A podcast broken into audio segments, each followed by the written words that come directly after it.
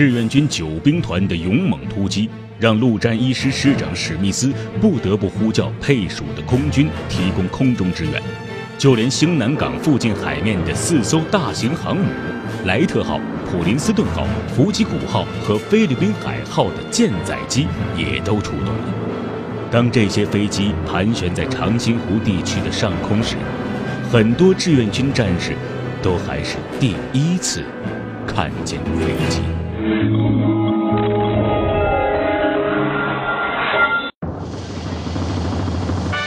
零下三十度的严寒和美军强大的火力都没能阻挡志愿军九兵团的斗志，他们将美军陆战一师的部队层层包围，攻破了长津湖地区新兴里的美军阵地，全歼了美军第七师一个团的兵力。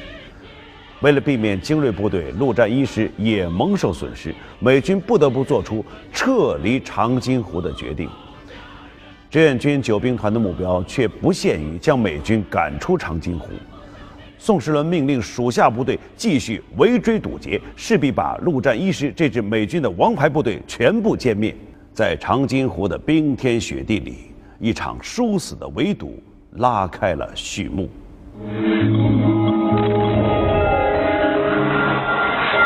夏碣隅里是长津湖地区的一个小城镇，这里是陆战一师师部的所在地，也是防御阵地最为坚固的地方。因此，从北面拼死突围出来的美军把这里当作躲避攻击与风雪的庇护所。但这并不是他们的久留之地，他们必须再次冲破志愿军包围，继续南撤与古土里的美军会合。而在他们周围，则有九兵团六个师的阻击。陆战一师想要撤回到古土里，将会面对志愿军在公路上设置的重重阻击阵地。到底这个仗怎么打？这个是因为我们和国民党是打惯了的，一下子打这个这个美国，到底用什么战术？怎么样子？所以在这个时候呢，我们从这个阴山就想，它这个公路这个正好一个小山坡，它是这个公路呢，就是把这个山头小山坡呢就劈开了，从这个山里中来通过，因为当时。我们对地形也不熟悉，又不是那个好像看得到，很暗，所以我们去这个地方遭受了，守住了，我们的攻击就守住了。夏碣隅里通往古土里的第一个阵地，是由二十军五十八师幺七二团二营把守的幺零七零高地。六连指导员徐邦礼这一年二十三岁。他带着连队已经在这里整整蹲守了一个晚上。这条公路就是陆战一师南撤的必经之路。徐邦礼让战士多多地准备了手榴弹。已经有六年作战经验的徐邦礼知道，自己将面临的是一场恶仗。敌人坦克出来了，带来七辆坦克，进来就是沿这个公路过来。那么我们一排在这个地方，就打防御了。我们整个这一个年呢，全部在这个围绕这个山卡，这个就是一零七零高地的这个山下面这个卡子里面。十二月五日上午十点三十分，陆战一师突围的先头部队开始接近了徐邦礼所在的阵地。美军坦克行驶在非常狭窄的公路上，公路两边都是林立的山崖。志愿军居高临下投下了手榴弹包和炸药包，没有多长时间，有三辆坦克就已经无法行进了。击毙了他二十几个人，二十五个人。那么这个这样子呢？敌人因为这个一面强行通过他的武器，确实是比我们要强。他都是自动武器，所以我们这个事情呢非常困难，手段是非常困难，是我们没有后勤啊，没有运输啊，没有条件，所以这个我们不可比了。陆战一师师长史密斯呼叫配属的空军，也不断地向地面提供空中支援。这些飞机在夏桀雨里的上空盘旋着，有一百七十多架飞机，就分三个层次，高中低，那就是全面应付坦克，这个炮，他这个炮来过来的打过来的时候，就像我们现在我们在电影。电视上在看到那个哇，一排一排一排，那要打你这个山头，封锁你这个山卡，人家说老头都过不过去，那是排炮炮火。陆战一师实施了一阵密集的打击之后，主力部队开始由公路向南行进。对于九兵团来说，具有高度现代化战争手段的陆战一师，确确实实是个此前从未遇到过的劲敌。他们很快就突破了志愿军的第一道阻击阵地，而志愿军并不甘心就这样看着美军从自己的眼皮底下逃跑，冒着枪林弹雨进行追击。一片黄衣服，我们穿的黄衣服，一片黄衣服。都牺牲了，哎呀，精彩那个时候。那个那他娘一看呢，为什么并不是都牺牲了？大部分都是下员负下了，但是负下你下不来，动就动手，都是一个压一个，一个压一个。伤亡很大。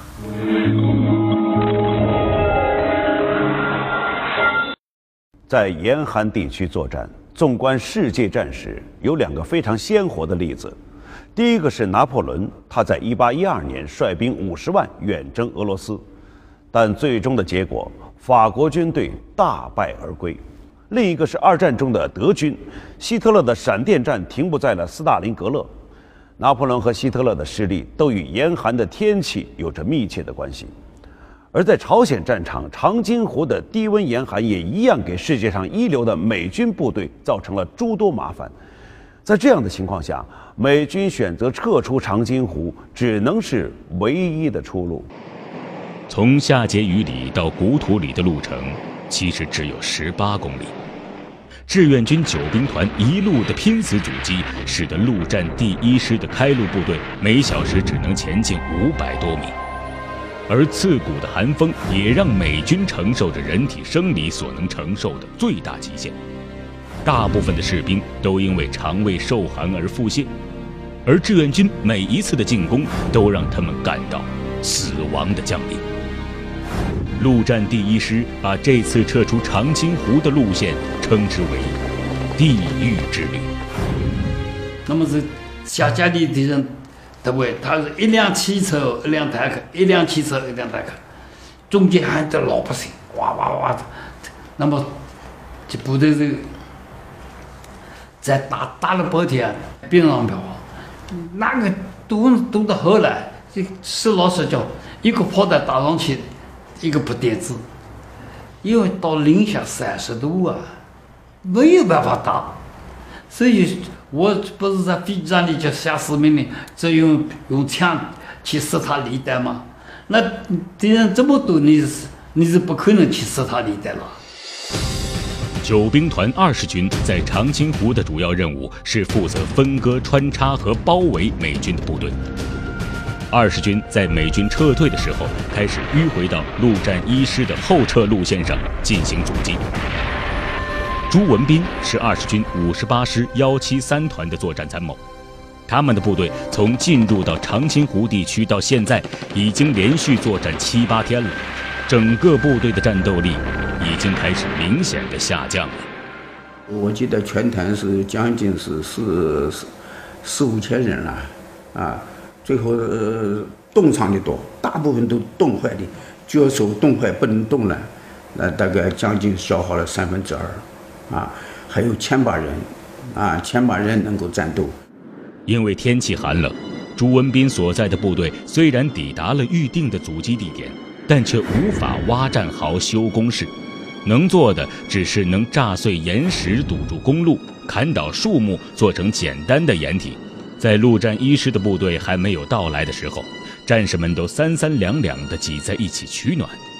和朱文斌挤在一起的是和他一起当兵的老乡，他们俩一直都是无话不说的好朋友。他说：“祖国人民啊，应该派些各方面的商业啊、工人呐、学生叫派点代表，叫他站在隐蔽的地方来观看就好了。观看以后，看看我们这些志愿军多少艰苦，吃没吃，穿没穿，啊，有没有喝，要饿，要忍饥受饿，这么冰冷的天，就么嘴巴一呼吸都冒白气，胡子们在上面结冰。”小便马上一一小，马上就冰起来了，手嘛肿，脚嘛肿，都冻伤了。在冰冷的阵地上，因为这个话题马上开始活跃起来，很多战士都加入到了讨论。有的说最想吃肉包子，有的说最想洗热水澡。寒风刺骨中，畅想着一切的美好。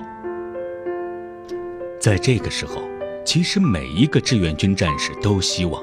自己爬冰卧雪、浴血奋战的经过，能够被更多的人知道。讲着讲着呢，就是哎，没有没有烟抽。那时候我们为了就有的带带一点那个烟叶子，都那个指头啊，哎，就卷一卷抽抽。你给我抽抽，我给你抽抽啊，抽抽抽着抽着呢，就不讲话了，怎么的冻死了。在长津湖的战场上。志愿军九兵团的战略部署和战术运用并没有重大的失误，从包围到穿插，从冲锋到阻击，各个环节都衔接得非常有层次。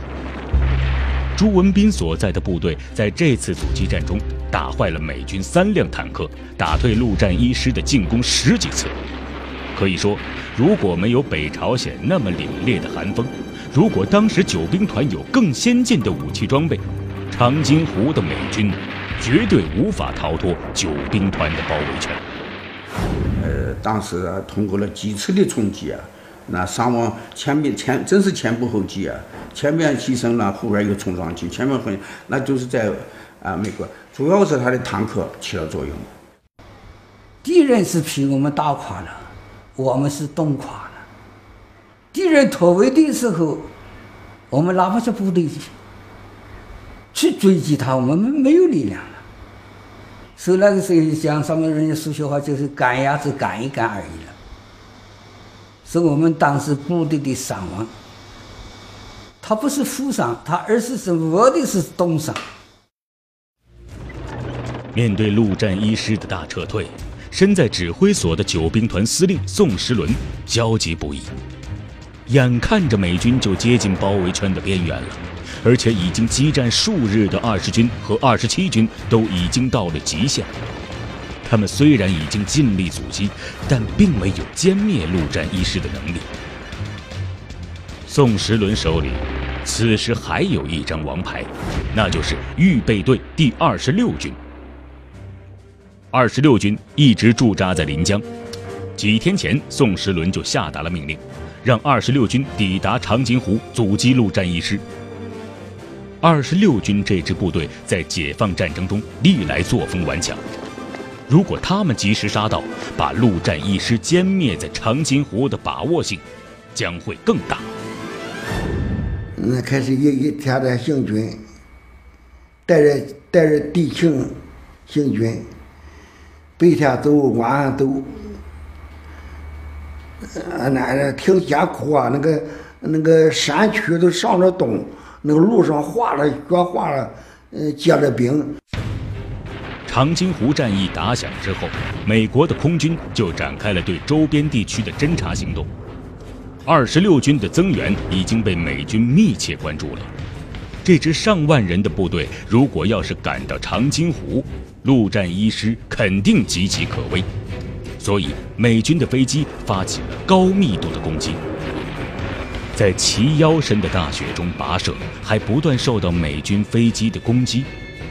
二十六军遇到了大麻烦。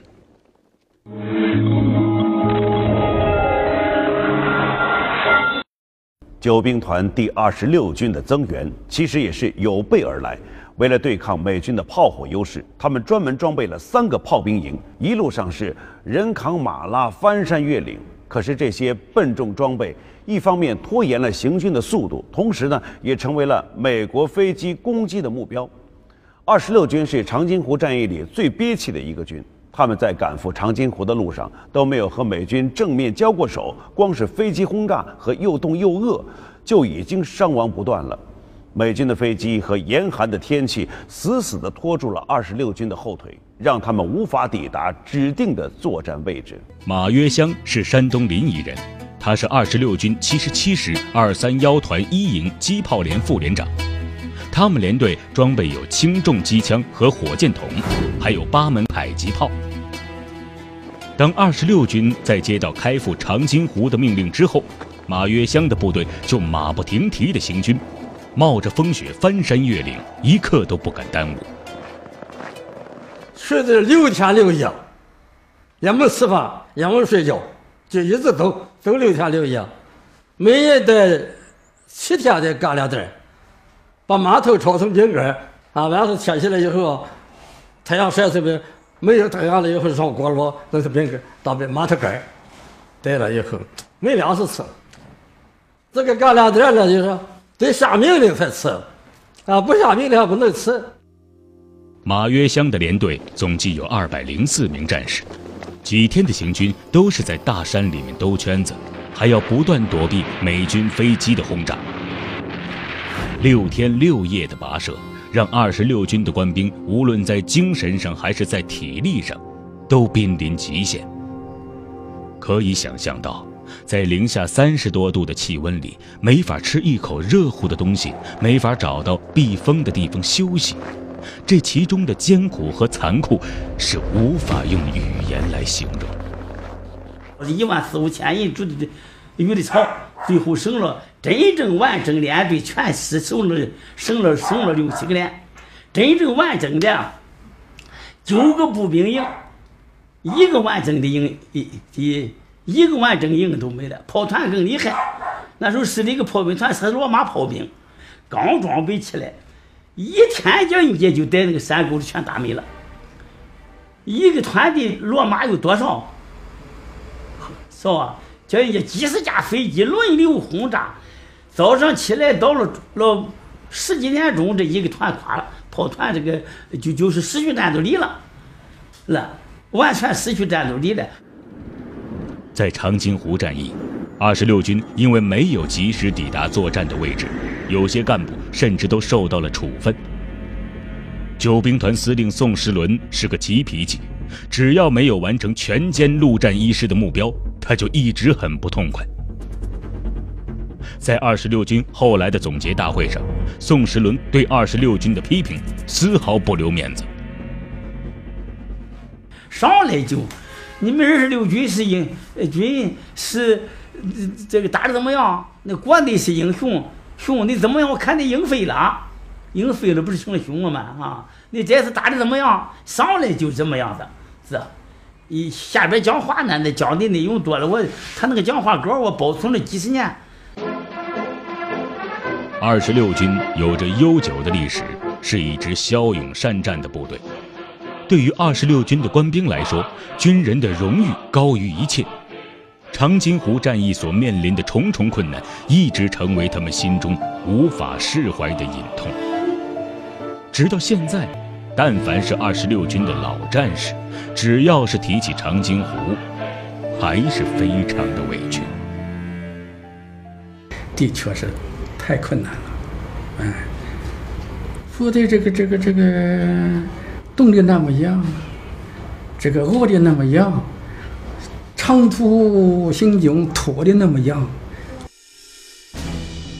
疯狂向古土里突围的陆战一师师长史密斯，这个时候不断的调兵遣将，他命令古土里两个营的美军前来接应。几十辆坦克和大炮沿着公路轰炸志愿军的阻击阵地。陆战一师也只有杀开一条血路，才能避免被歼灭的厄运。打了好几好好几百排炮过来，他就已经知道我们这个山头我们占的，那时候我们也伤亡。啊，飞机呢接着了空投，扔了这个凝固汽油弹。啊，这个凝固汽油弹呢，因为那个那个炸凝固汽油一一炸了以后呢，一个火球一个火球的粘到你身上。你都跑不了，都烧起，你身上都烧起来。我的裤子都是都粘了，都。我的动作比较快，把裤子全部脱掉，就穿那个裤头。在阻击陆战一师的战斗中，二十七军八十一师二四三团一连连长黄万峰和连队的战士们一边躲避炮火，一边专门瞄准电台车、汽车、吉普车开火。这些车辆是撤退美军中最薄弱的环节，一旦司机被打死，其他人只能弃车逃跑。而对黄万峰来说，最重要的是能够在丢弃的车辆上找到吃的东西。我就看前有没有罐头，我抓四桶罐头装在布头，四桶罐头分了切了，六十头，留两桶给下院。那个大桶罐头一公斤的，那当然能够能解决点问题。陆战一师的美军在南撤的时候，自行高射炮车和自行高射机枪车发挥了巨大的作用。这些杀伤力极大的武器装备，对徒步追击没有任何遮掩的志愿军，造成了巨大的伤亡。最后。用了整整五十多个小时，陆战一师才走完了十八公里的艰难路程，于十二月七日抵达古土里。在后撤的战斗中，陆战一师有一千多人伤亡。他们能够突出重围，一方面是因为他们用飞机把伤员运送到了后方，没有了后顾之忧；另一方面，美军的空中掩护能力非常有经验。第一航空联队强大的火力优势，更为陆战一师的撤离撑开了一柄保护伞。